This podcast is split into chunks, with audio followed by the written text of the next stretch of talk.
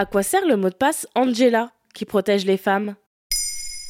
Merci d'avoir posé la question. Vous avez peut-être déjà aperçu cette étiquette sur la devanture d'un magasin ou d'un restaurant. Demandez Angela ou encore Où est Angela? Ces deux codes sont aussi un mot de passe à l'intention des femmes en situation d'urgence ou de harcèlement. Ils découlent du plan Angela, un dispositif de sécurité dans l'espace public suggéré par le gouvernement. Il permet d'indiquer aux personnes qui en ont le besoin des lieux commerçants qui peuvent les accueillir si nécessaire. Mais d'où ça vient? Le mot de passe Ask for Angela, demander Angela, a été inventé en Angleterre dans un pub en 2016 avant de se répandre outre-Manche en France et en Belgique. À l'origine, le prénom Angela a été choisi car il fait référence à la figure de l'ange gardien.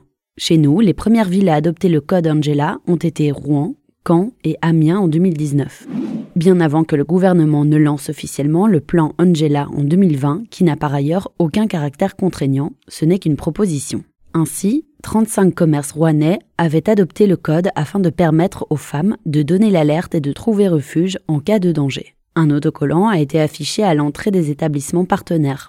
Petit à petit, le concept s'est élargi à d'autres villes, comme Besançon, Bordeaux ou encore Lyon, dont la métropole en a fait l'annonce pas plus tard que le 4 mars 2023.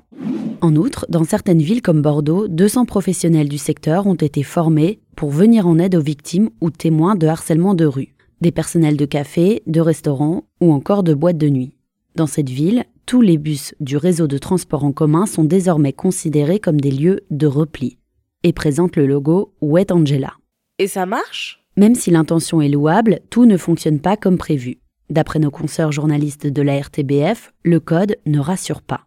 Dans un article publié sur le site d'information du média de service public, on peut lire Bien que le code serve à rassurer les femmes, elles ne se sentent pas spécialement à l'aise à l'idée de demander de l'aide au staff, et si elles le font, elles sont plus enclines à se retourner vers le personnel féminin. De nombreuses témoins affirment qu'elles se tourneraient même plus souvent vers leur copine que vers un videur ou un barman. À l'époque du hashtag Balance ton bar, lancé sur les réseaux sociaux en novembre 2021, le problème d'insécurité ne venait pas uniquement de la rue ou d'inconnus. Parfois, les clientes déploraient des agissements sexistes du personnel même. Et que faire alors? Connaître la loi peut déjà aider. En France, depuis le 3 août 2018, le harcèlement de rue est réprimé par l'outrage sexiste et par une amende pouvant aller de 90 à 750 euros. Le savoir permet de rappeler à l'auteur de comportement de harcèlement qu'il se place dans l'illégalité. Ça ne coule pas de source.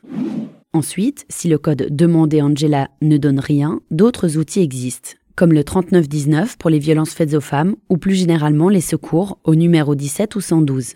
Par ailleurs, plusieurs applications comme de Sorority ont vu le jour, afin d'aider les femmes à se soutenir et porter assistance à une personne qui serait victime d'une agression ou de harcèlement en temps réel. Voilà à quoi sert le mot de passe Angela. Maintenant, vous savez. Un épisode écrit et réalisé par Johanna Cincinnatis. Ce podcast est disponible sur toutes les plateformes audio. Et si cet épisode vous a plu, n'hésitez pas à laisser des commentaires ou des étoiles sur vos applis de podcast préférés.